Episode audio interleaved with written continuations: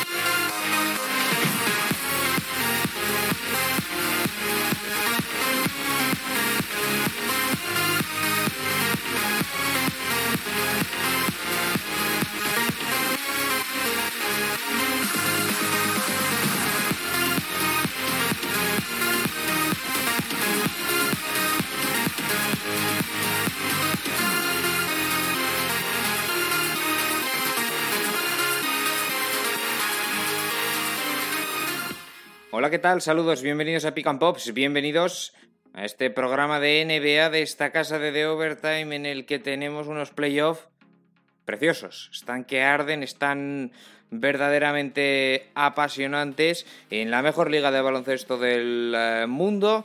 Tenemos a los Suns y a los Lakers dejándonos una eliminatoria preciosa con la pena, eso sí, de, las lesiones. La que sufrió Chris Paul, que ya parece recuperado, la que sufre ahora Anthony Davis. Tenemos a los Clippers que reaccionan ante los Maps después de que Dallas se pusiera 0-2 arriba, con partidos, bueno, paranormales de Luka Doncic. Tenemos a los Bucks, que son de momento el único equipo clasificado para las semifinales de conferencia. Ganaron los eh, de Milwaukee por 4-0 a los eh, Miami Heat. Tenemos en el este las eliminatorias, eso sí, bastante encarriladas, todas ellas con eh, 3-1 para Filadelfia ante Washington. Eh, tenemos eh, para Atlanta ante Nueva York y, y esa otra eliminatoria de la mm, conferencia este entre los Brooklyn Nets y los eh, Celtics también con idéntico resultado. En el oeste, en cambio, más, eh, más igualdad de esos 2-2 entre Suns Lakers, eh, Clippers Maps. También en el Blazers Nuggets 3-1 la eliminatoria entre Jazz y Memphis Grizzlies. Unos playoffs. Luis Fuyana, ¿qué tal? Buenas tardes. Que están muy bonitos. Sí, la verdad es que sí. Es, es un placer volver a estar aquí y, y más lo es sabiendo que, que vamos a hablar de, de, la parte favorita del aficionado NBA, evidentemente son los playoffs y, y más de la manera eh, la que han empezado, que como dices está siendo... Bueno, está a la altura de todo el hype que, que, que llevaba encima, ¿no? Uh -huh. eh, esta parte de la temporada, después de lo que hemos pasado, después de poder ver eh, unos playoffs pero sin público, ¿no? Y en, un es, y en una cancha neutra, pues es muy bonito ver cómo, cómo todo vuelve a la, sí. a la normalidad y, y, ver lo equilibradas que están muchas de las eliminatorias. Exacto, bueno, vuelve a la normalidad y también vuelven los incidentes con el público, ¿eh? que, bueno, estamos teniendo bastantes, sí. se han lanzado botellas, se han lanzado palomitas, eh, hemos visto espontáneos, una cosa, la verdad que la gente está con demasiadas ganas, ¿eh? en algunos casos, de, de, volver a los estadios, ha vuelto con, con demasiado ímpetu alguno, algún que otro, que otro espectador. Eh, nos ponemos pues en eh, marcha, tenemos eh, muchas cosas que comentar evidentemente. Vamos a empezar por la eliminatoria que yo creo que es probablemente la mejor que tenemos en esta primera ronda, Luis, que es la que enfrenta en el oeste al segundo y al séptimo, teniendo en cuenta que el séptimo es el vigente campeón. Claro. Sí, la verdad que el Lakers contra Suns será la eliminatoria de, de mayor nivel a priori, ¿no? Sí, aparentemente. Y, está, y... lo está respondiendo. Sí, no está defraudando en absoluto, ¿no? Tanto por lo equilibrada que está, finalmente, como por el componente emocional, porque, bueno, la historia es un poco esta. Chris Paul se lesiona el hombro en, game, en el Game One. Eh, además, con el historial que tiene Chris Paul de lesionarse en playoffs, ¿no? que es un jugador que siempre está muy sano, pero que luego en playoffs eh, ha tenido mucha mala suerte. luego juega los dos siguientes partidos, y, pero muy mermado, y se le pone de cara a los Lakers la eliminatoria. Pero el otro día, en, en el Game 4, pues vemos a un Chris Paul mucho más suelto, eh, empatan a dos la serie los Suns. Sí. De hecho, un Game 2, eh, game, game 2 digo yo, ni siquiera es el 2 y, me estoy aquí ya mezclando idiomas. Un Game 4, quería decir, en el que Paul no iba a ser titular, así lo reconoció también Monty Williams. Y le dijo, oye Chris, que, que, hoy, que hoy igual, ¿qué te parece, no? Si no sales de titular, le dijo Chris. Paul, ¿qué me estás contando, Monty? Sí. Yo juego. Vas listo, ¿no? Sí, vas listo. Hell no. Que hell no es vas listo. Sí, sí. Eh, pero bueno, además de verlo, ver a un Chris Paul mucho más suelto, empatan la serie Los Suns a 2 eh, en Los Ángeles y encima ahora Anthony Davis se lesiona y bueno, veremos si juega algún partido más en esta serie. Lo que parece claro es que hoy a las 4 de la madrugada, que se eh, eh, el Game 5 mm, parece que no va a jugar, ¿no? Parece que no. Eso es importantísimo. Claro, eh, ¿por qué? Porque para empezar no es el decisivo, es decir, aunque pierdan hoy los Lakers, siguen vivos, no se acaba la eliminatoria, eso sí, necesitarían eh, ganar en el Staples el Game 6 y después irse a, a Phoenix a buscar el, el triunfo en, en ese, bueno, en, en eh, The Valley, ahí en, en Arizona. Sí. Hombre, el que gane hoy, esto es evidente con 2-2, ¿no? El que gana el, el Game 5, mucha ventaja. Tienes dos opciones. Es muy importante ganar hoy. Dos oportunidades de ganar y, y evidentemente es, es capital lo de, lo de Anthony Davis, vamos a tener que ver, eh, bueno, va, va a tener, va a estar obligado LeBron a sacar su versión más, más agresiva de su repertorio, eh, la cual, aunque no esté jugando mal, no hemos visto aún, ¿no? Porque le hemos visto algo tímido en cuanto a, a tiros de campo, ¿no? Porque ha estado en buenos porcentajes y aún así no ha tenido un grandísimo partido. Pero bueno, hay que decir, también es importante, eh, si Chris Paul eh, se iba a sentar para el Game 4, sí, sí. por mucho que jugara bien, eh, no está al 100% ni, ni, de cerca, ni de cerca, ¿no? A pesar de que jugara bien, a mí lo que me gustó mucho es que provocó cero pérdidas, que es algo muy suyo, pero que con, con el tema de la molestia del hombro se, estaba yendo al garete, ¿no? Esa versión de Chris Paul de tercero o una pérdida por partido.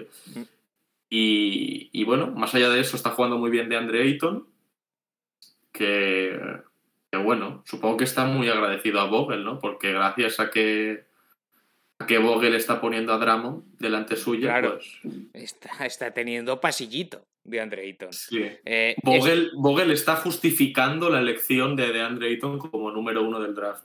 Sí, exactamente. Eh, de hecho, bueno, un DeAndre Ayton que está rindiendo a, su mejor nivel en esta ronda, pero claro, con unas defensas cuestionables. O sea, es lo que estamos diciendo.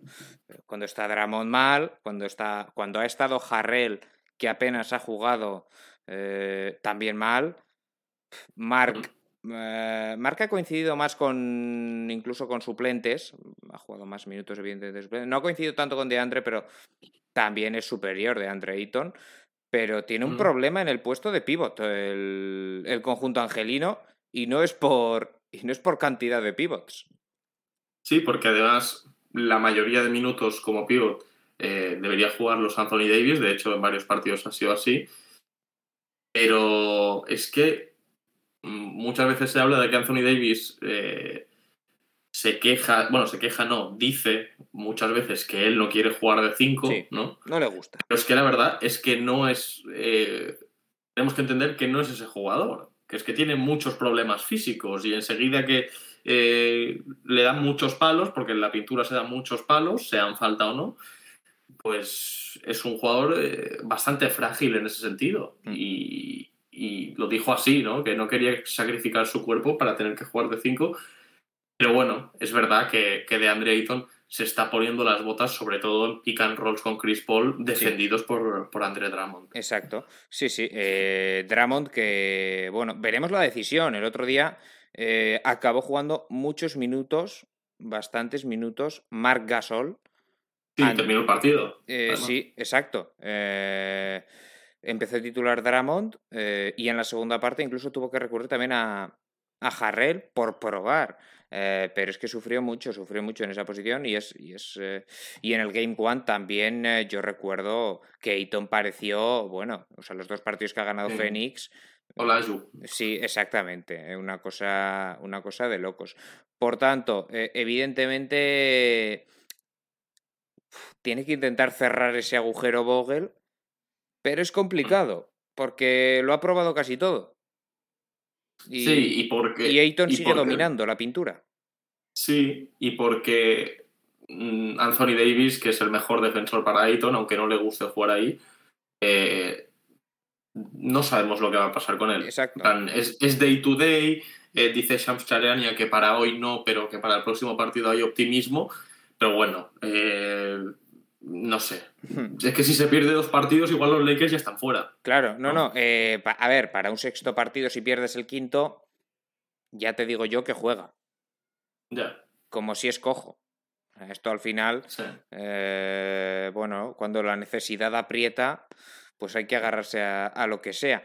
Eh, más allá de DeAndre Ayton, eh, bueno, Chris Paul el otro día de ya recuperado pareció, evidentemente no está al 100%, pero ya hemos comentado cómo, cómo mejoró, promediaba 7 puntos en los tres primeros eh, partidos, anotó 18 y repartió 9 asistencias en un buen nivel, también muy buen nivel en el primer partido hasta la lesión.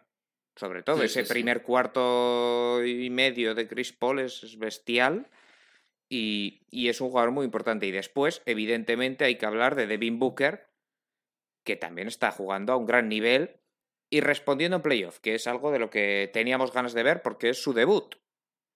Efectivamente, la verdad es que Devin Booker ha tenido noches eh, menos eficaces, sobre todo que la primera, que fue su, su primer noche en playoff y la mejor de momento y, pero bueno, eh, para mí Devin Booker es un anotador élite y seguramente un jugador ofensivo en general élite y que además en defensa, que es verdad que, es su punto débil como jugador, hmm. eh, está respondiendo con muchísima intensidad, eh, como en general hacen los jugadores de los Phoenix Suns, ¿no? que tampoco tienen, más allá de Michael Bridges, a muchos especialistas puros y duros, igual Jay Crowder también, pero son jugadores que, bueno, que le están metiendo muchas ganas y sabemos que en la defensa eh, ese tipo de, actitudes se valoran mucho. Buen, colectivo, da, la sensación de buen colectivo Fénix, ¿no? Con sobre todo eh, los, los, cinco titulares rindiendo a buen nivel, los cinco.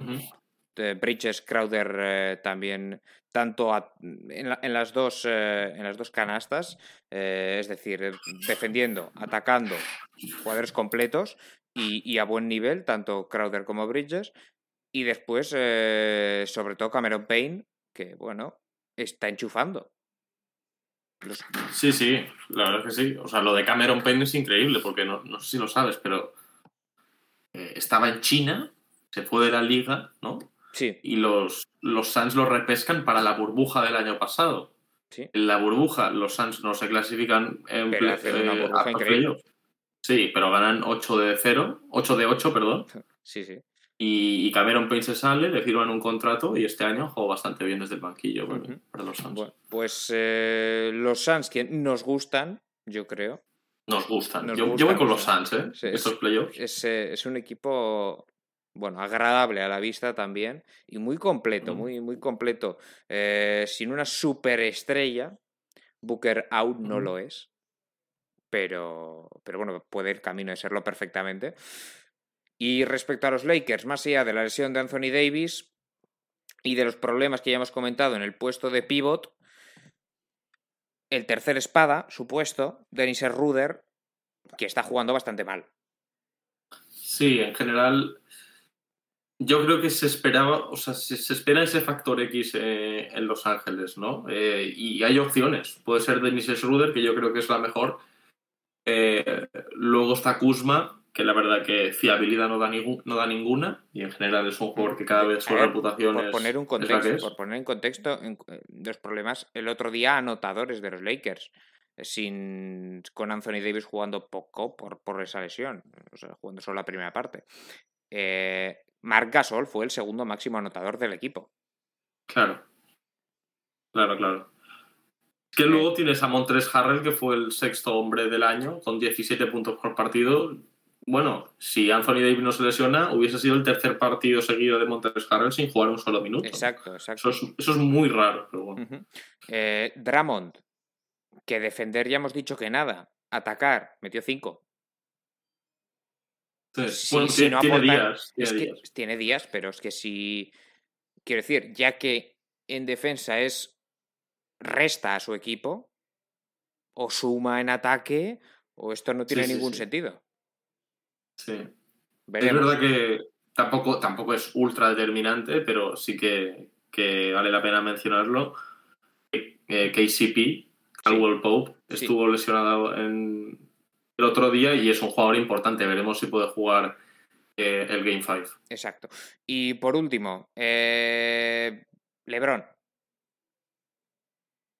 hace lo que puede, ya no está a su mejor nivel, eh, el problema son los compañeros y no él.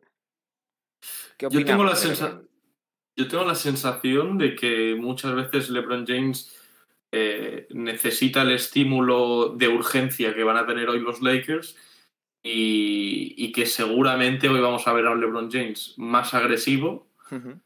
Lo que me preocupa es que últimamente cuando veo a LeBron James más agresivo y bueno, intentando muchos tiros de campo, hay demasiados que son desde la línea de tres para lo que es él, ¿no? Hmm. ¿Por qué? Porque ya no tiene esa chispa en los primeros pasos para entrar a canasta. Hmm. Finalizando a canasta sigue siendo igual de imparable, eh, por condiciones, eh, por talento eh, y por físico, pero a la hora de, generar ventaja en la penetración en los primeros pasos ya no es lo mismo, ¿no? Y en muchas ocasiones eh, le vemos tirar mucho triple, mucho fade away, que no es un mal jugador ahí, pero evidentemente siendo uno de los mejores jugadores de la historia, si no el mejor, eh, mm, no se ha ganado esa reputación a partir de ese tipo de tiros. Totalmente. Bueno, Pero que no extrañe ver a un LeBron con 40 puntos en, el, día de hoy. Yo creo que no le va a extrañar a, absolutamente nadie. Bueno, pues vamos a dejar ya a un lado esta eliminatoria entre Lakers y Suns. Eh, hoy, a las 4 de la, de la madrugada, es Game 5. El eh, jueves tendríamos, eh, bueno, tendríamos no, tendremos Game 6 y madrugada jueves a viernes y el sábado sería el Game 7. De haberlo. De haberlo. Que, eso todavía no lo sabemos. Eh, queremos un Game 7, ¿no? También nos gustaría. Sí. Sí, sí. Ojalá, ojalá. Siempre, la verdad es que siempre. Nunca te voy a decir que no un Game 7. Es como. Es como un Milka con Oreo, la verdad. O sea, nunca te voy a decir que no. Donde no vamos a tener Game 7, ni 6, ni 5, es en el Milwaukee, Miami. Barrida eh, sorprendente, me atrevo a decir, de, de los backs a los, a los Heat, porque podíamos esperar que ganara Milwaukee, pero no sé yo si, si con tanta claridad. Aunque, claro, nos queda la duda, ¿no? De si el primer partido, que es el único que ha estado realmente igualado, cae del lado de, de Miami, ¿qué hubiera podido pasar? ¿No? porque recordamos ese primer partido que se resuelve en la prórroga con un, eh, con un tiro de un fadeaway de, de Chris Middleton, bueno, a falta de medio segundo para, para el final de la mm. prórroga. Lo gana Middleton, lo ganan los Bucks y a partir de ahí dos palizas tremendas en el Game 2 y el Game 3 y ese cuarto partido donde Milwaukee, después de estar a remolque la primera parte, remontó en la, en la segunda para ganar con claridad también. Sí, a ver, es verdad que se ha querido incorporar bastante esta hipotética narrativa, pero a mí me da la sensación de que ni, bueno, ninguno de los All-Star de Miami, ni Jimmy Butler ni Bama de Bayo, que este año de Bayo no lo ha sido, pero es de ese nivel o incluso mayor, em, no han estado al nivel. Y en el primer partido que, mencionas, tampoco estuvieron bien ninguno de los dos. Jimmy Valera ha notado una canasta muy importante. Sí, con ayuda. Para mandar el partido a la prórroga. Con ayuda de Brook López, que llega tarde. Tarde no. Tardísimo la ayuda, pero. Sí, cierto. Pero, pero juegan bastante mal los dos. Y, ha sido, evidentemente, eh, a veces en baloncesto, siendo un deporte de cinco, eh, es tan simple entender como que si tus dos estrellas no juegan bien, pues, eh, evidentemente lo vas a pasar mal, ¿no? Eh, la verdad es que a nivel táctico ha sido bastante curioso, porque sí que es verdad que en Miami han echado de menos a Crowder, que bueno, irónicamente está jugando fatal con, los Suns, pero bueno. pero eh, el año pasado vimos esa especie de muro, ese tipo de muro en defensa que montaban los jugadores de los Heat en la pintura cada vez que, intentaba, que, que Giannis Antetokounmpo intentaba penetrar, perdón. Pero es que no lo hemos visto. Es que no, hemos visto esa reedición eh, táctica en ese sentido que tanto funcionó a, Miami Heat y como consecuencia Antetokounmpo ha brillado, ha, brillado bastante. Yo creo que ha tenido partidos muy buenos. El otro día tuvo un triple doble con numerazos. Y, bueno, luego Milwaukee, evidentemente, mm, yo creo que está luciendo mucho la diferencia entre, entre Eric Bledsoe y Drew Holiday, ¿no? Hmm. Ella había lucido, pero claro, en playoffs te da ese empujoncito Sin que, luce aún más. Claro. Buenos partidos de Ru Holiday. Eh, también en Chris Middleton, que este año, bueno, yo creo que este año le habíamos visto a menor nivel que otros años anteriores, me da la sensación. Más, discreto. Más discreto. También asumiendo menos protagonismo porque no lo ha necesitado el equipo. Mm, mm. O es mi percepción. Pero en playoff de momento en esta serie ha respondido y ha respondido muy bien Chris Middleton. Eh, Janis muy bien. Brook López, eh, a pesar de, sus despistes eh, ocasionales, pues bueno, mm, no sé yo cómo calificar su, serie en su línea. Tampoco ha sido fantástica, pero mm. cumplidor, como siempre. Y después, aquí mete triples hasta el apuntador. Bobby Portis, eh, Brin Forbes, que está jugando a un nivel sobresaliente. Eh, una pena la lesión, por cierto, de que nos comentaba Dante y Vincenzo, que estaba siendo el base titular, y, que se pierde los playoffs. Pero, pero bueno, aún así, insisto, Brin Forbes está, está aportando, bueno, ha aportado muchísimo en esta, en esta serie. Eh, con, unos porcentajes de, triple, bueno, en torno al, al 50%. Sí. Te voy a dar un dato, John, si te parece, Dime. sobre el tema de, de Brin Forbes. es que mm, creo que me acuerdo bien, creo que lo voy a decir bien. Eh, Brin Forbes ha metido más puntos en total, ni siquiera de promedio, en total, que Jimmy Butler. Sí, cierto, sí, sí, el dato es correcto. Lo vi el otro día. Brin Forbes ha anotado más que Jimmy Butler y, eso, bueno, pues habla, ¿no? De la diferencia que ha habido. O sea, al final eh, es que ha sido muy, muy clara la, la barrida. Eh, quitando el primer partido, después ha habido verdaderas, eh, verdaderas palizas de, de 30 puntos, el Game 2, el Game 3. bueno, es que no, no ha habido por dónde, por dónde cogerlo. Eh, Pat Conaton también ha tenido algún partido, no recuerdo ahora mismo cuál fue, en el que anotó bastante. Bueno, tiene, tiene herramientas eh, Milwaukee, más herramientas que otros años. Sí, desde luego que si, si Drew Holiday mantiene este nivelazo, que lo va a hacer porque es uno de los jugadores más regulares de la liga, y, y los complementos bueno, siguen haciendo eh, lo que han hecho hasta ahora, que es una tarea muy, no sencilla, pero simple, que es coger el balón, alzar los brazos, tirar desde la línea de tres y que surja, y lo que surja. Y meter, que es lo que ha pasado en esta serie, que han metido mucho. Sí. Brin pues, Forbes, eh, Pat Conaton, Bobby Portis, eh, desde, el, desde el banquillo aportando mucho. Y, y, bueno, después Chris Middleton a un buen nivel. Y Janis, insistimos, mm, también es cierto que, bueno, no ha tenido enfrente a, al mejor nivel de sus defensores, podemos decir. Pero bueno, habrá que ver. Brooklyn tampoco creo que defienda muy bien a Yanis. Sí, yo lo quería comentar, de hecho, porque no, no vamos a tener otro momento para decirlo. Mucho ojo al, al, Milwaukee Bucks Brooklyn Nets que se va a venir. Si, bueno, si no ocurre un milagro de, de Boston, que no va a ocurrir. Eh, mucho ojo a, este, a, esta eliminatoria, va a ser la mejor sin duda en semifinales de, de conferencia, tanto del este del oeste. Sobre todo porque, lo que dices, los propios Nets no tienen un defensor muy claro para parar a Giannis. No. Giannis en el último Brooklyn-Milwaukee eh, anotó 49 puntos y no hace mucho de esto. Y, y, además los Bucks sí tienen defensores para tirar a, a los tres eh, locos aquellos. Sí. ¿No? Sí, sí. Eh, bueno. Tienes a Drew Holiday, claro, a Chris Middleton sí, sí. Y, a, y a Giannis. Sí, y... pa para defender.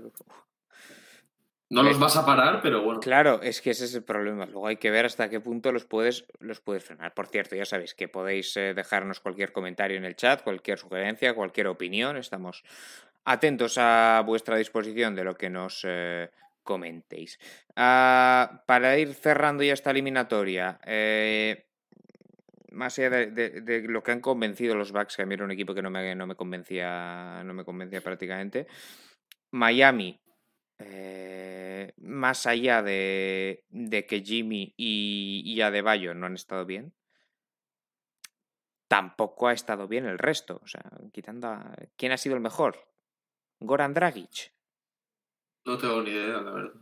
Quizá Goran Dragic. El que no lo ha sido es Tyler Hero. No. ha jugado fatal Sí, y sí. le querían dar. Le querían dar el Golden Boy, que es un premio de fútbol, pero se lo querían dar a Tyler Hero. Y, y bueno, resulta que estaba sobrevaloradísimo. Y lo digo muy oportunista, pero. eh, bueno, eso es muy oportunista decirlo, pero yo- la verdad es que tenía la sensación de que tenía mucho hype este chico por unos playoffs buenos. Y bueno, Y, y más o menos así ha sido. Primera barrida que recibe en su carrera todo un Sí. MVP de las finales, como Andrei Guadala. Pero bueno, que está para lo que está. Eh, eh, bueno, no, se, no se perdía unas finales desde 2014. está loco.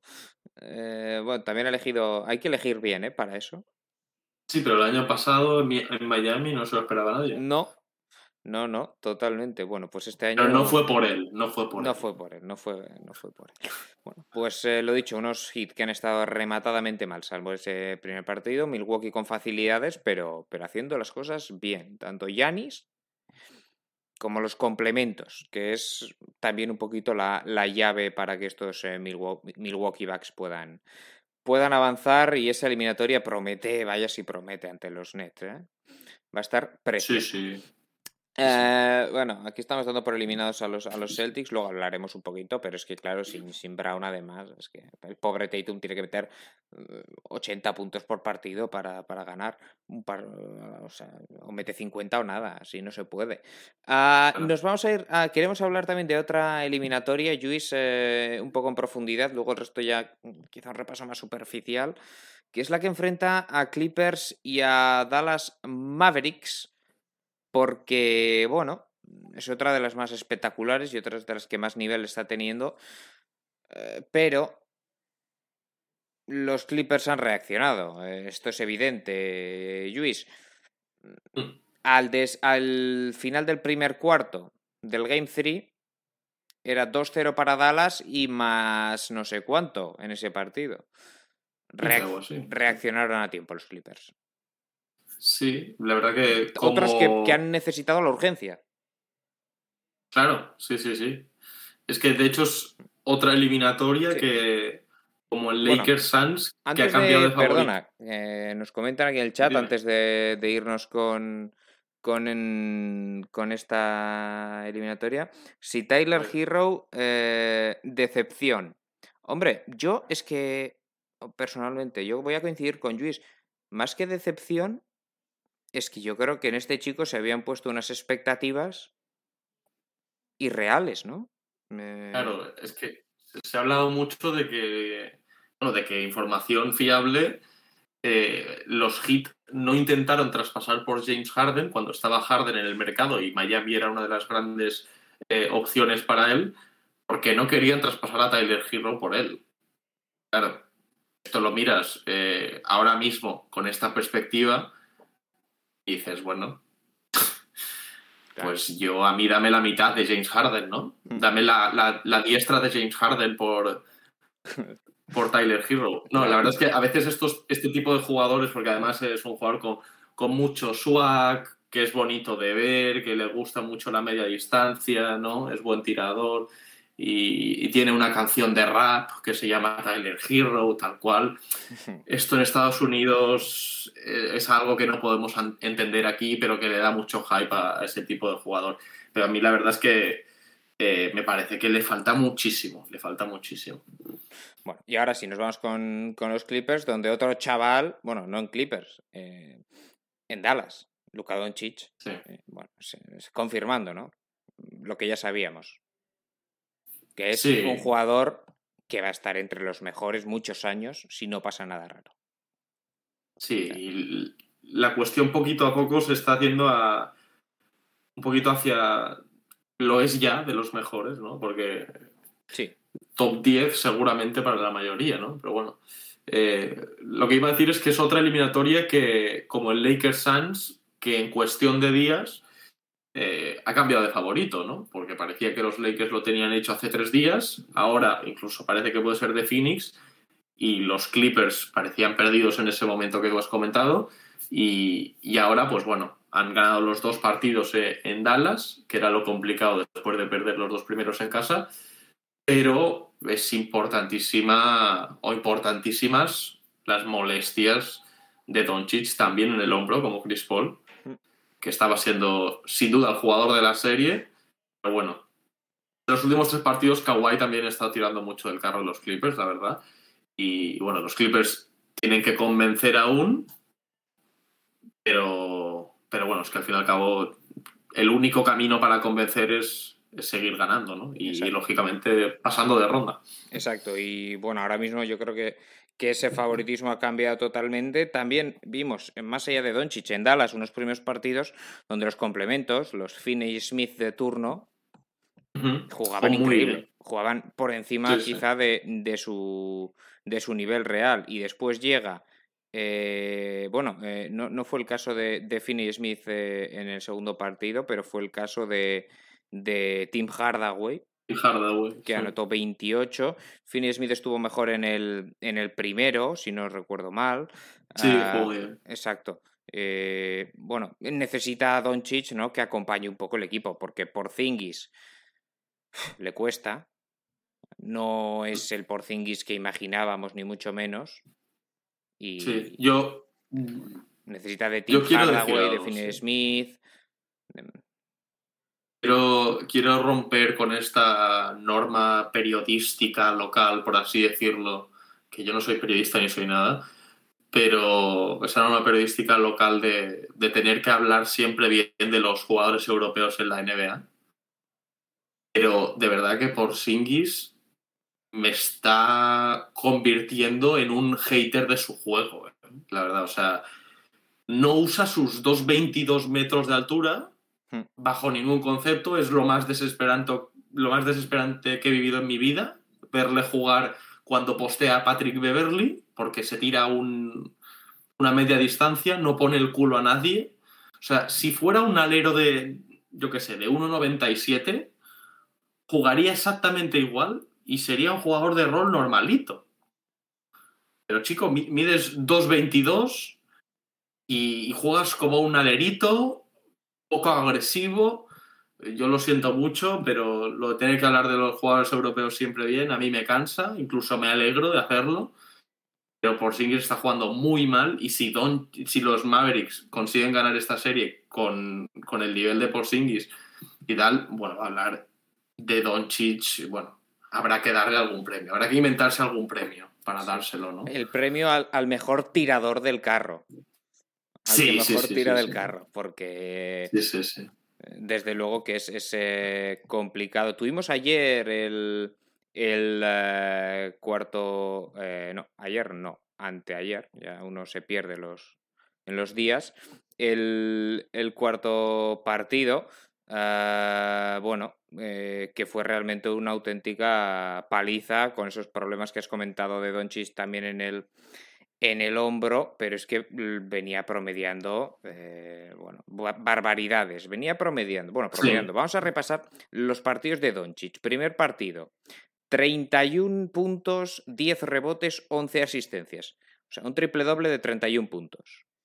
Ajá. No está mal, ¿no? No está, Vale. no está nada mal. Nos vamos al, al, segundo, al segundo partido que también eh, ganaron los eh, Dallas eh, Mavericks por, en este caso, 127-121. Doncic, 39 puntos, 7 rebotes, 7 asistencias. Ahora viene, ahora viene el gracioso, ¿no? Partido 3. Derrota de los Mavericks a pesar de los 44 puntos, 9 rebotes, 9 asistencias de Luka Doncic. Es que es una barbaridad. Bien. que es una Que además es, es, es uno de los jugadores eh, Claro, el problema que está más lucen sus estadísticas. el pro- sí, el problema también está en que Porzingis no llega ni a 10 puntos en este partido. Había una. Este, esta es increíble, este dato es increíble, espero que no lo hayas visto y reacciones eh, ahora mismo. Cuando llevaban tres partidos, tanto esta eliminatoria como la de, la de Nuggets Blazers, ahora no lo sé, habría que verlo, había cogido más rebotes en los tres primeros partidos de playoff Facundo Campazzo que Kristaps Porzingis. Total. Eh, pues en Porzingis, en el tercer partido, que es el que tengo aquí la, la stat abierta, cogió tres. Igual nos ponemos Pues- tú y yo y nos caen tres en las manos, ¿eh? Para Pues medir, igual sí. para medir 2.22, Sí, sí. chico. Para hacérselo mirar lo de Kristaps Porzingis, desde luego. Hablamos un poquito de los Clippers también, si te Mm. parece que han reaccionado de la mano de una mejora de sus dos estrellas, sobre todo de, de Kawhi. Sí, eh, la verdad es que tanto Kawhi como Paul George han tenido dos muy buenos últimos partidos, pero lo que llama la atención, la verdad es que si ves el quinteto de los Clippers y el partido, eh, que al fin y al cabo pues acumula muchos minutos, ese quinteto eh, es un quinteto extremadamente bajo, ¿no? Ibaka lleva arrastrando muchos problemas físicos, Mm. eh, Zubac no juega ni 20 minutos Mm. y acumulan muchos minutos con Reggie Jackson, Paul George, Kawhi Leonard, Atum y Marcus Morris Marcus como Morris, supuesto 5. Efectivamente, sí, sí. Claro, tenés a sí, cuatro aleros en el quinteto y un base, ¿no? Ese es tu quinteto. exacto. Bueno. Eh, de hecho, ya fue titular Batum el Game 4. Eh, Zubac lo fue en el Game 3, pero para, para el salto inicial y luego se fue al banquillo prácticamente porque jugó 11 minutos. Pero seguramente van a seguir con esto, ¿no? Porque sí. los últimos dos Eh, partidos es lo que, que, han ganado. funcionado. Sí. Es lo que les ha Bueno, funcionado. La verdad es que si Porzingis Claro. no va a saber aprovechar eso, Exacto, ese es el Pues, problema. ¿por Para no? defender a un tío que simplemente tira de tres, como es Porzingis hoy en día, pues te vale un alero. Te vale Nico Batum. pues sí. si no va a aprovechar su cuerpo, yo me acuerdo de un partido de temporada regular, Golden State Warriors Dallas Mavericks, en el que el pivot de los Golden State Warriors era Juan Toscano Anderson, que no llega ni a dos metros, creo. O sea, eh, no estaba ningún pivot. eh, eran, bueno, estaba Draymond. También era la otra opción. Eh, Porzingis tirando de tres. Sí, sí. Pero que le sacas 24 centímetros. Sí, Nunca nos hemos metido tanto con alguien No, no, es que me- es Bueno, con su juego, es con su juego, pero eh, me alegro estrenarlo con Porzingis. Sí. Es solo el juego, ¿eh? Sí, es muy buen chaval y encima es del Betis, lo cual es, es divertido. Ex, Cajas- divertido, por lo del, menos. ex del Cajasol Sevilla, que ahora es el, efectivamente el, el Real Betis. eh. en, en ACB. Bueno, pues eh, lo dicho, veremos. eh, también, bueno, con Rondo jugando bastante bien desde el banquillo, es el, el sexto hombre de estos, de estos eh, Clippers, ¿no? Pues claro, si metes a cuatro aleros, eh, pues eh, lo normal es que no sea un quinto alero tu sexto hombre, porque es que al final acabas jugando solo con aleros. Ah, veremos cómo está Luca, ¿no? Eso es la, la principal incógnita. Sí, es lo más importante ahora mismo para la serie. Si está bien, vamos a ver una serie bastante Mañana. igualada. Mañana a las 4, Clippers Maps. Mañana, a ver, mañana a las 4 no, en realidad es pasado a las 4, noche de miércoles a jueves. Quinto partido en el Staples. Después, eh, el sexto sería de viernes a sábado y el séptimo sería el domingo. Si lo hubiera, que en esta serie no sé yo. Porque da la sensación de que los Clippers le han pillado la medida y sobre todo con esos problemas de Luka Doncic que veremos si se recupera. Luis, vamos a repasar si te parece bien el resto de eliminatorias ya más eh, rápidamente. Empezamos por, ya que estamos, nos quedan solo dos, por la conferencia oeste. Hemos hablado de la de los Clippers, hemos hablado de la de los Lakers. Pues eh, bueno, vamos a ir con las de los campeones de la conferencia en temporada regular, evidentemente, los Utah Jazz que anoche la encarrilaron bastante después del susto del primer día ante, ante Memphis Grizzlies, que es claramente el peor equipo del, del oeste en playoff, porque hay siete muy buenos y los Grizzlies que hacen lo que pueden, pero que ganaron el primer partido y les metieron el miedo en el, en el cuerpo. Sí, la verdad es que, bueno, mm, es bastante significativo que los tres partidos que ha jugado Donovan Mitchell hayan ganado los, los Utah Jazz, porque evidentemente sin él eh, te falta ese punch ofensivo y los Grizzlies no son un equipo, eh, es un equipo muy competitivo que, que, bueno, te hace no poder perdonar nada y al fin y al cabo si, si no tienes a Donovan Mitchell los Jazz no son los mismos, ¿no? Mm. Eh, a partir de ahí, eh, seguir confiando con, con, el estilo de juego, eh, tirando muchos triples, moviendo bastante el balón.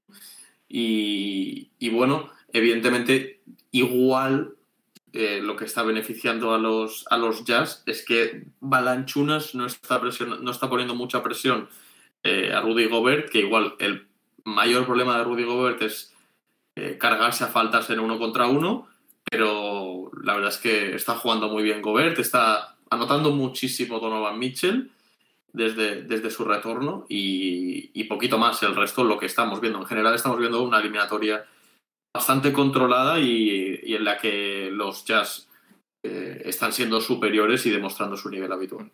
Porque, bueno, más allá de Morant, eh, poco, ¿no? Mm, Dillion Brooks el primer día fantástico, pero bueno, al final se está viendo que, que les falta, les falta a estos, a estos eh, Memphis eh, Grizzlies. Pero bueno, Morant, simplemente por, por destacarle, eh, bueno, haciendo las cosas bastante bien. ¿no?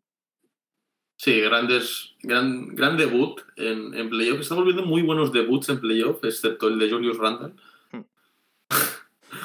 muy buenos debuts en general y, y ya Morant es, eh, está en esa lista, evidentemente.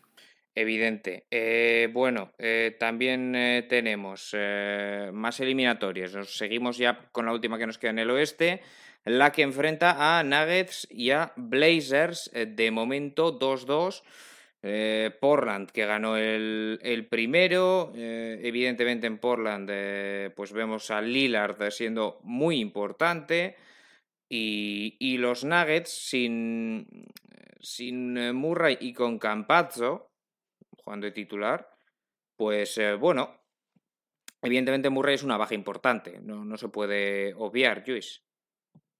Sí, es, está siendo muy importante. ¿no? Eh, la verdad es que da la sensación de que con este nivel de Jokic, que está jugando a un nivel espectacular, eh, la ayuda de, de, Jamal Murray, aunque siempre ha sido algo irregular, le hubiese aportado muchos puntos al equipo. Eh, también la baja de Will Barton está siendo muy importante eh, porque se ve forzado a jugar con jugadores de rotación que yo creo que Mike Malone preferiría no, no, no poner. Exacto. Y, y, bueno, aún así, la eliminatoria está muy, muy igualada y no me extrañaría absolutamente nada ver un Game 7. Creo que es seguramente lo que más me cuadra en mi cabeza, ¿no? Para lo que queda de serie. Luego hablaremos de nuestras porras, pero a mí desde el principio. Yo puse Game 7 también en, esta. Ah, bueno, los eh, Blazers eh, cuando han ganado, pues ha sido con, como hemos dicho, ¿no? Con, unas versiones de... Eh, bueno, no, el otro día es verdad, el otro día, ahora que, lo repaso, Lillard se quedó en unos sorprendentes 10 puntos anotó un, un, tiro de campo solo en todo el partido. Exacto. Y el que fue el líder anotador fue Norman Powell, gran partido, 29 para él. Bueno, y, después buen partido de, de, Yusuf eh, Nurkic. Eh, también en esa victoria 115-95 en, en Denver para los Blazers, eh, en general tampoco están siendo demasiado apretados los partidos, ¿no? Cuando ha ganado Blazers lo ha hecho por, por 14 y por 20 puntos, eh, los Nuggets ganaron por 19-1, el otro sí más apretado, el Game 3, el más apretado de todos, por, por 5 puntos nada más, ese sí que llegó más, más igualado al final, pero bueno. Y después eh, lo dicho, que Campazzo coge más rebotes que por Zingis. Bien Campazzo, ¿eh? Hablamos de los, bueno, es europeo, pero como juegan en el Real Madrid cuenta casi. Eh, bastante bien, ¿no? sí, sí, la verdad es que sí. A ver, yo, por lo mismo que he dicho antes, eh, prefiero ser, calmarme con este tipo de jugadores que vienen de Europa y que conocemos mucho aquí en, España concretamente, porque siempre se le pone mucho y Campacho la va a romper tal. Era un poco escéptico, pero la verdad es que está jugando a un nivel de jugador de rotación bastante decente, ¿no? Campazzo, la verdad. Evidentemente, mm, por las lesiones, eh, está jugando más de lo que jugaría en realidad. Pero bueno, su trabajo es decente, por lo menos. Lo dicho en este. en este. en esta conferencia del oeste. Eh, tenemos eh, resultados, repasamos Jazz 3, Grizzlies 1. Y por ese mismo lado del cuadro, ese Mavericks 2, eh, Clippers 2. Y por el otro lado del cuadro del oeste tenemos a el 2-2 entre Suns y, Lakers y otro 2-2 este entre Blazers y Nuggets. En el este hemos hablado antes de la eliminatoria de los Bucks ya terminada 4-0. El resto pues están con, con 3-1, Luis bastante claras todas. Sí, poquito de comentar, la verdad. Vamos a empezar, si te parece bien, por, por la de los campeones, digamos, de la temporada regular. Los Sixers que en realidad lo hubieran cerrado ayer si no se lesiona Joel Embiid, que por cierto estamos a la espera de ver el alcance de esa lesión que no parecía grave, pero bueno, por si acaso, resonancia en la rodilla y, con cuidado. Eh, Joel Embiid, que, que apenas eh, pudo, pudo ayer disputar 11 eh, minutos, el primer cuarto, poco más. y, y bueno, eso explica un poquito por qué ganaron los Wizards. Sí, una eliminatoria bastante desequilibrada desde el primer momento, a pesar de que el primer partido lo lucharon los Wizards. Eh, son mucho más equipos los Sixers. Y, bueno, a la espera de Embiid, creo que bueno, la parte del cuadro, ahora lo comentarás, para los Sixers es bastante favorable comparado con el otro. Así que bueno, si todo va bien y Embiid no tiene nada grave, los Sixers tienen buena pinta. Exacto. Con, bueno, buenos partidos de...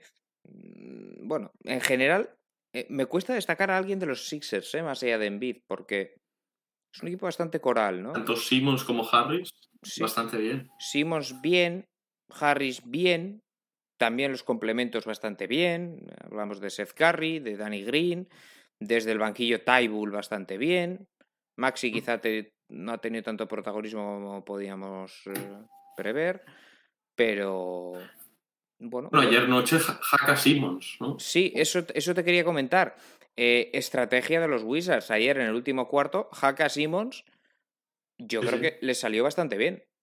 Eh, Simmons hasta ese momento llevaba 0 eh, de 10 o 0 de 11 en la serie, en tiros libres. La verdad es la verdad es que demasiados problemas. En ese hack mm, eh, pasó lo mismo, metió uno y falló el otro, es decir, 3 de 6 en lo que duró el, el hack.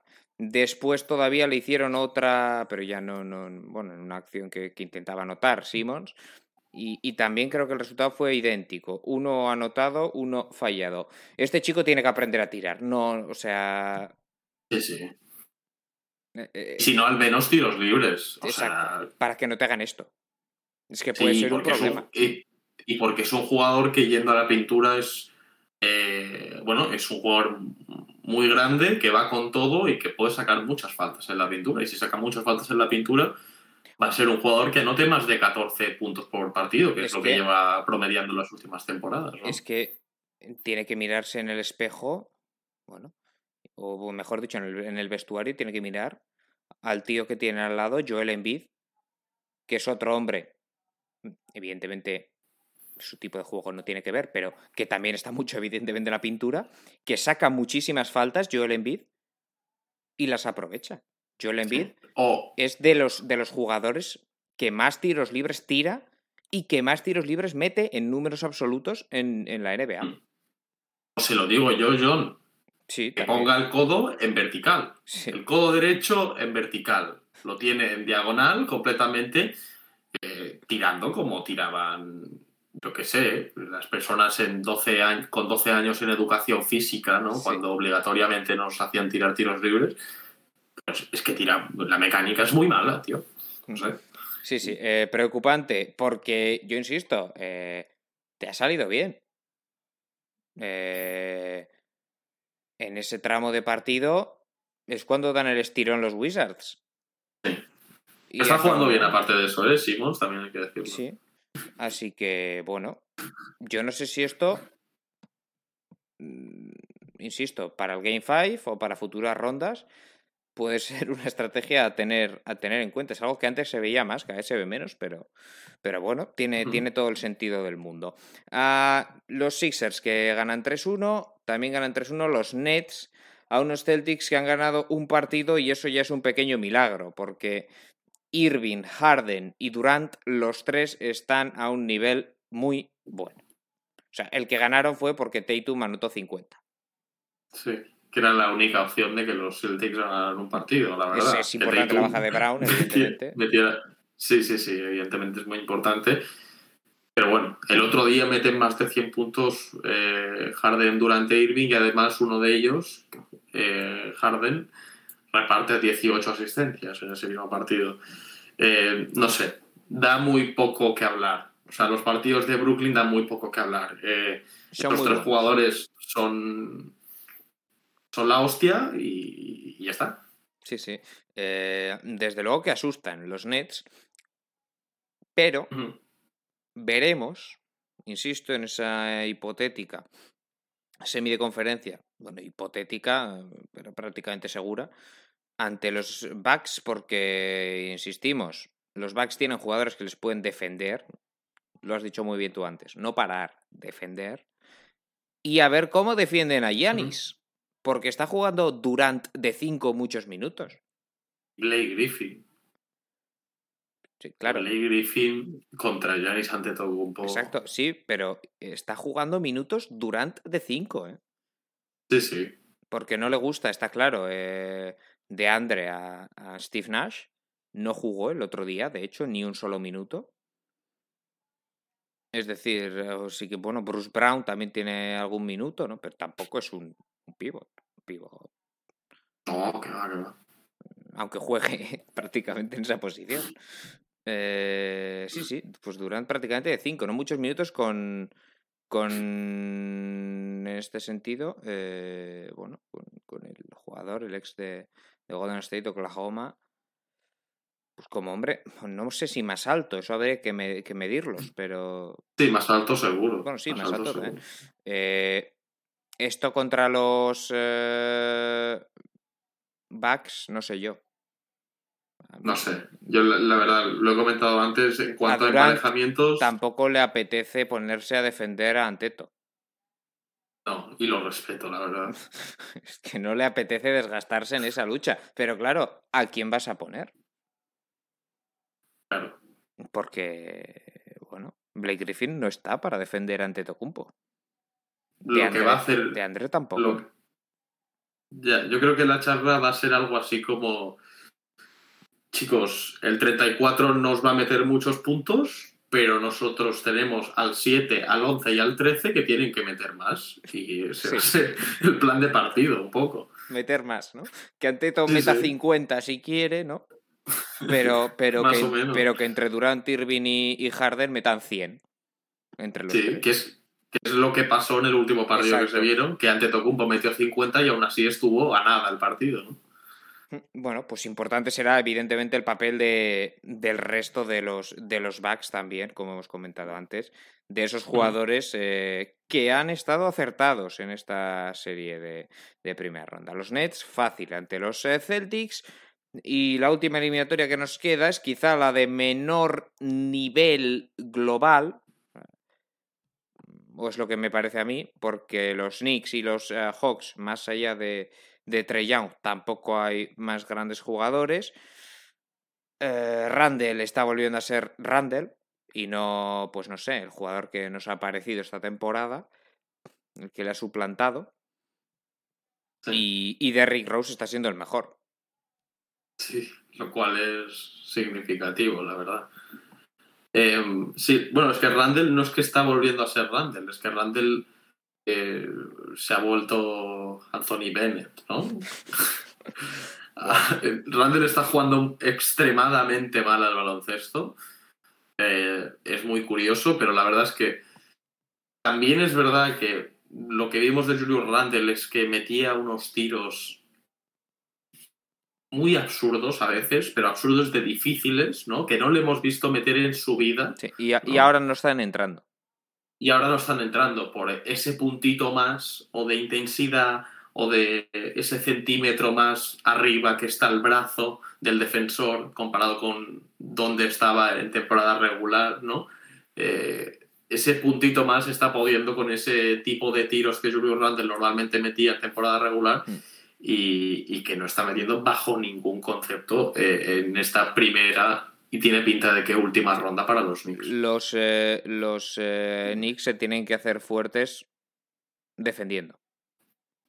Yo Sí. creo que es la lectura clara porque cuando Atlanta ha superado los 100 puntos ha ganado. El único partido que ganan los Knicks. eh, los Knicks se han movido en cifras de anotación muy similares en los, en los cuatro partidos. En 105, 101, 94 y 96. Es un rango de 10 puntos entre el que más anotas y el que menos. Pero es que Atlanta, aquí está la diferencia, ha tenido partidos de más de 110 o de 107 y uno de 92, Sí. que es el que ganan los Knicks en el Madison, el segundo partido. Defender, es que no te queda otra. si- no te da el talento que tienes para anotar más en playoff. Claro, No es que los Knicks se, se cimientan en su defensa y el mejor jugador de la serie que juega en el otro equipo eh, está siendo defendido por el Derrick Rose de 32 años y Claro. tres operaciones de El problema es que ¿no? efectivamente que no se está parando a Trey Young. Eh, y bueno, más allá de esto, mm, buenos, eh, buenas actuaciones también de, de Huerter, de, de Bogdanovich, Capela. Depende del día, ¿no? Algunos unos días y otros otros, pero están funcionando Tienen mejor recursos. los Pero de todas formas, claro, los Knicks da la sensación de que son un equipo de complementos. Y falta el Mm. Trey Young. Sí, sí, y en general tienen más recursos, ¿no? Los Sí. Hawks. Un Galinari sería uno de los mejores anotadores de los Knicks, si no el segundo mejor, ¿no? Sí. Y en los Hawks, pues bueno, Hay que destacar también el buen trabajo de Nate McMillan, cómo ha mejorado el equipo. Sin duda, sin duda, sí, sí. Pues eh, todo tiene, tiene una pinta esto tremenda de que, de que van a ganar los, los Hawks. Veremos si en el Madison resisten los Knicks en el Game 5, ¿no? Eh, Pero yo no les veo luego ganando en Atlanta. Muy complicado, muy complicado. Exacto, pues. Eh, tenemos este Knicks Hawks eh, mañana, mm, madrugada de miércoles a, a jueves. Y, y bueno, veremos si hay más partidos o si ya lo ganan los, los Atlanta Hawks. Por tanto, en el este, más, más clarito todo, yo creo, con esos 3-1 para, para Sixers, para Nets y para Atlanta. Y ese 4-0 ya ha decidido, evidentemente, la barrida de los Bucks a los Miami Heat en una eliminatoria que prometía más de lo que nos ha dado. Bueno, una horita justa se cumple ahora de, de programa, lo hemos, lo hemos clavado bastante bien. Ahora tenemos nuestras, bueno, unas cositas extra, ¿no? Luis. Nuestras mierdas. Sí, ¿no? exacto. Eh, creo que es hora de, de ver un poquito nuestras porras, ¿no? A ver cómo marchan. Sí, sí, ¿Cómo- sí. cómo- la tuya va bien. La mía va bastante bien, ¿eh? Es decir, evidentemente están las porras mm, que tienes en cuenta quién pasa a la siguiente ronda y luego Hmm. eh, el número de partidos requeridos, ¿no? Eso evidentemente es mucho más complicado.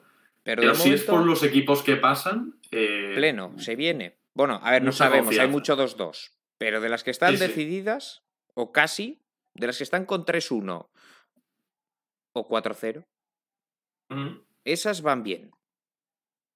Sí, si quieres te cuento un poco así rápido, ¿no? Venga. Porque si no nos vamos Sí, un a tirar un año. Eh, bueno, los Sixers 4 a 1 a Washington, que además parece el resultado.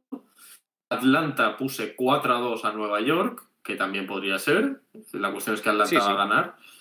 Eh, luego Milwaukee también tenía que pasaba contra Miami, pero en 7 partidos. Ha sido todo lo contrario, pero bueno, bien. Y luego Boston perdía contra Brooklyn 4 a 1, que seguramente va a ser lo que va a ocurrir. De Sí, hecho, en el este, por lo que veo, más allá de Milwaukee y Miami, Sí, los resultados también vienen. ¿eh? Pueden ir muy bien, puede, bien encaminado.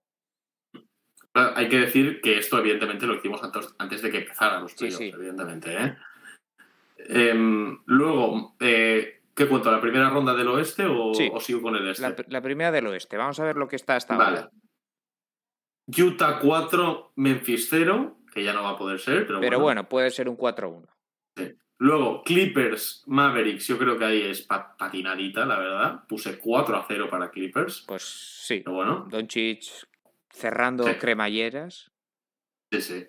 Eh, luego, Denver, Portland, puse a Denver 4 a 1 también.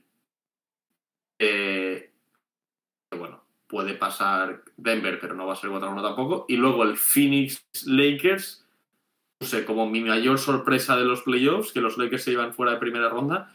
Y ojito, Puede yo, ser. yo ¿qué, qué- qué- qué te voy a decir? Pues que ojito, ¿no? Puede ser. Puede pasar. Puede pasar, totalmente. Pero bueno, lo Veremos. que me queda, lo hago, lo hago así rápido. Eh, Filadelfia-Atlanta, eh, Filadelfia 4-1. Nets, Bucks 4-3 Nets. Sí. Luego, finales de conferencia, eh, Nets Sixers Nets. Entonces, un finalista Nets, 4 a 2. Y luego en el oeste, para terminarlo, Clippers Utah. Clippers 4 a 1, que ya no confío en absoluto en eso. Denver Phoenix, Denver 4 a 2, que tampoco sé si confío en eso, pero bueno. Y luego la final de conferencia, Denver Clippers. La gana Denver, otra vez. No confío ni la mitad en Denver de lo que confiaba cuando hice esa porra. Tampoco sabía que estaba Will Barton fuera, pero bueno. Sí. Luego en la final, Brooklyn-Denver, 4 a 2 para Brooklyn, Finals MVP, Kyrie Irving, que esa es mi porra. Venga, vamos con la mía. De momento, yo tenía Filadelfia en 4. Bueno, pues no va a poder ser, pero no, no va a desengañar. Yo tenía que ganaban los Knicks, Atlanta, 4 a 3. Se puede dar, pero no tiene ninguna pinta. No tiene, ¿no? No tiene ninguna pinta. A Milwaukee Bucks, Miami Heat, yo aquí ya tenía puesto a Miami en 7. Ah, Patinada. Patinada importante. A Brooklyn eh, 4 a 1, que esto puede ser. De hecho, sería lo más lógico. Utah 4 a 1, también podría ser perfectamente. Clippers Mavericks 4 a 2, podría ser. ojo. Nuggets Blazers, Blazers en 7, lo veremos. Esto está todavía por ver. Y Suns Lakers, algo que todavía se puede dar, pero que yo no creo que se vaya a dar. Lakers en 6. En el oeste estás muy vivo, ¿eh? Sí. Mm, Puedes clavarlo todo. Los ¿no? Lakers, estoy vivo, pero no confío ya tanto en ese 2-4 de los. Lakers. Yo, de hecho, ahora mismo te diría que hay séptimo. en esa eliminatoria. Veremos. Y vamos con lo demás. Cerramos el este. El semis de conferencia. Tengo Filadelfia 4, Knicks 3. Ni siquiera van a ser los Knicks. Pero bueno. Eh, si pasan los Hawks, y bueno, visto lo visto, ahora mismo lo cambiaría a un 4-1. Prácticamente, si Embiid está bien. Y tenía puesto aquí a Miami, claro. eh, ante Brooklyn. 2-4 para Brooklyn. Bueno, pues eh, ante Milwaukee algo similar, creo yo. A final de conferencia sería Filadelfia-Brooklyn, Brooklyn en 7.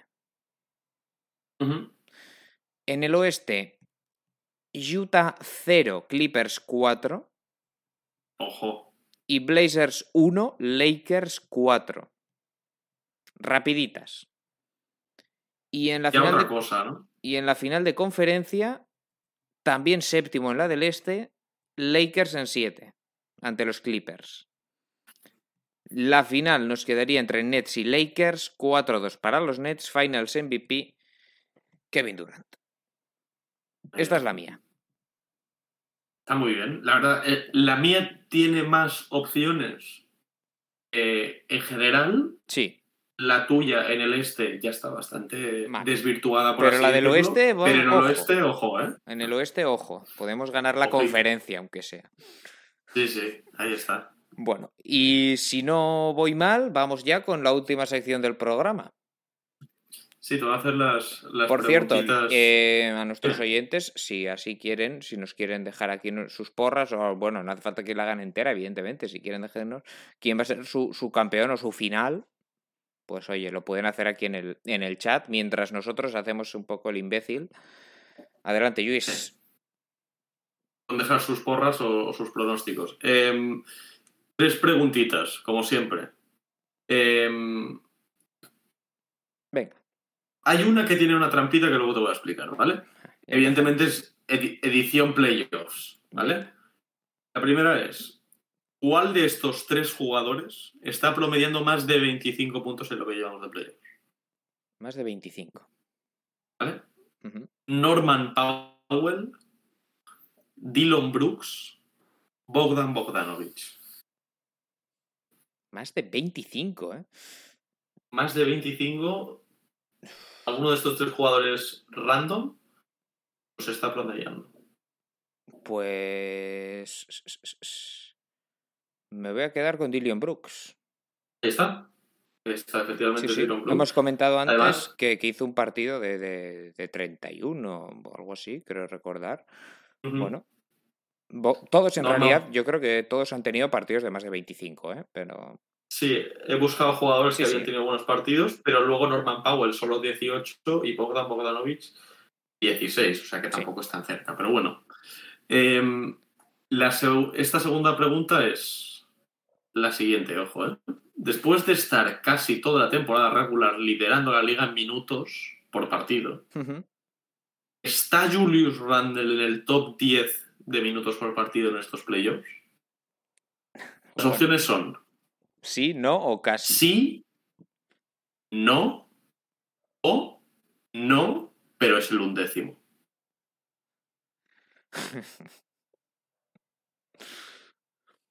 Pues mira, vamos a decir no, pero es el undécimo.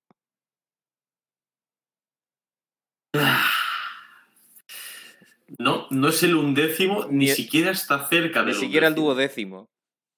No, no, no. Es el 23. Sí, señor. Bueno, es que para cómo está jugando, claro, igual no les merece que juegue tantos minutos. A ver, es que está jugando 36 minutos. Lo que pasa que en los playoffs las estrellas juegan muchísimo, ¿no? Sí, y, y él no tiene ese rango, ¿no? A pesar de, de los pesares.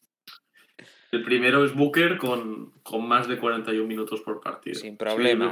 Eh, yo vi a ti. Bueno, pues me extraña, porque Tibodó en su día jugó una eliminatoria con seis en los Bulls, con seis jugadores. Sí, sí, sí, sí, sí, es verdad. Eh, este año está rodando con más, la verdad, con Demasiado, bastantes ¿eh? más. Tibodó, a ver si va a ser ese el error. A ver si vas a tener que jugar con seis. Julius Randle y Barrett, 48 minutos cada uno, como Luol Deng en su día. Estás sí, flojeando. Sí, sí. Estás flojeando. Está Tom. blandito, Tibodó. Y vamos con la última. Sí, sí. Y la última es, eh, y esta es la que tiene trampita, yo creo, que va a, ser, va a estar interesante a ver qué eliges. ¿Qué jugador de más de dos metros de altura está promediando más asistencias? Las opciones son LeBron James, Luka Doncic o uno entre Ben Simmons y Giannis Antetokounmpo. Como uno entre Y Ben lo que yo, lo que yo te propongo, lo que yo te propongo es, si tú quieres elegir la opción C, vas a tener la opción de un 2 más 1.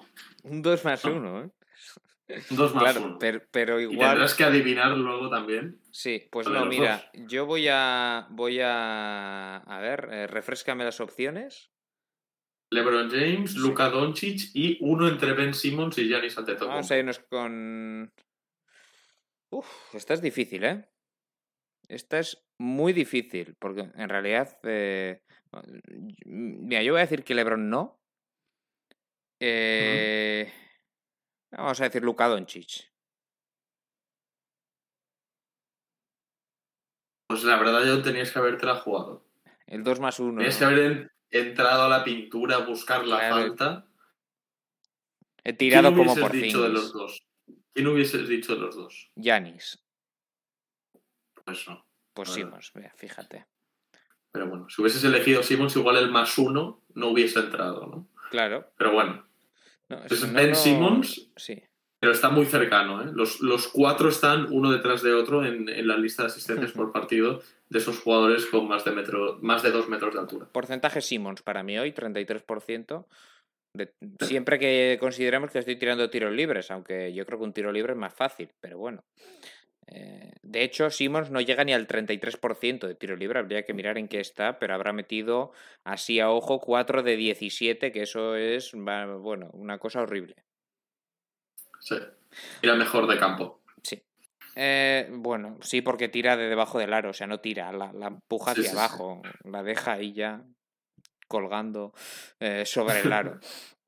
Bueno, pues esto es lo que tenemos de momento en la NBA, una NBA apasionante. Si te parece, repasamos, eh, Luis, el calendario de estos próximos días porque promete y ya nos vamos y, dejamos a nuestros queridos, queridísimos oyentes eh, en paz. Ah, hoy es día 1, tenemos eh, pues a la una y media el Celtics Nets, Nets Celtics, de hecho, en, Brooklyn. Bueno, se puede resolver ya la eliminatoria. Tenemos a las 3 de la mañana Denver Blazers, quinto partido con 2-2. Tenemos a las 4 el Suns Lakers, quinto partido con 2-2. Bueno, mm, buen, interesantísimo partido. Para mañana miércoles tenemos ese Sixers eh, Wizards a la 1, a la 1 y media el Knicks Hawks y a las eh, tres y media el eh, Jazz Grizzlies y a las 4 el Clippers Mavericks. Así que, bueno, entre, entre hoy y mañana todas las eliminatorias afrontan su quinto partido. Después ya para el eh, jueves quedarían los sextos de las que esto ya el esquema a partir de aquí es muy, muy sencillo. Las que se juegan martes, de haber sexto se juega el jueves, de haber séptimo el sábado. Las que se juegan el miércoles, que hemos comentado, de haber eh, sexto va el viernes, de haber séptimo va el domingo.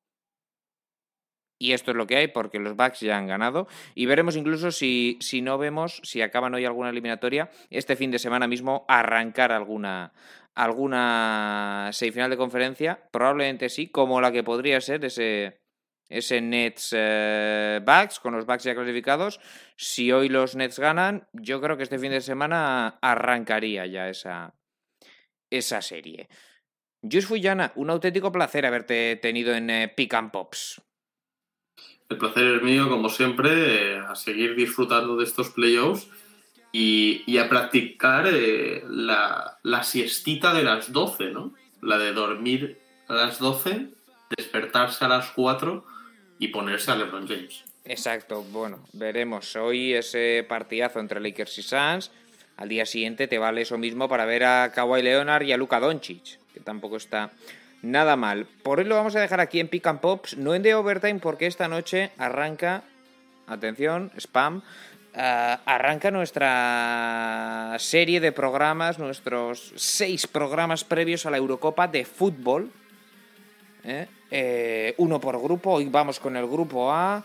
Eh, tenemos a, a Marwan Shaturi de La Voz del Calcio eh, para, para, hablarnos del combinado, eh, iba a decir Nerachurri. Campeones, el Inter de Italia, Luis, enhorabuena, por cierto. a el equipo Azzurri, el combinado Azzurri. a Italia, Suiza, Turquía y en este grupo que les acompaña Gales. Análisis de las cuatro selecciones de este grupo A hoy a las diez y media de la noche aquí en The Overtime, en apenas hora y media. Mañana tenemos el grupo B, el viernes el grupo C y el D, L y el F. La semana que viene, Pick and Pops vuelve. La semana que viene, ya inmersos, resolveremos lo que nos queda de, estas, eh, de esta primera ronda. Inmersos estaremos en las semis de conferencia. Hasta entonces, les esperamos. Un saludo. Chao.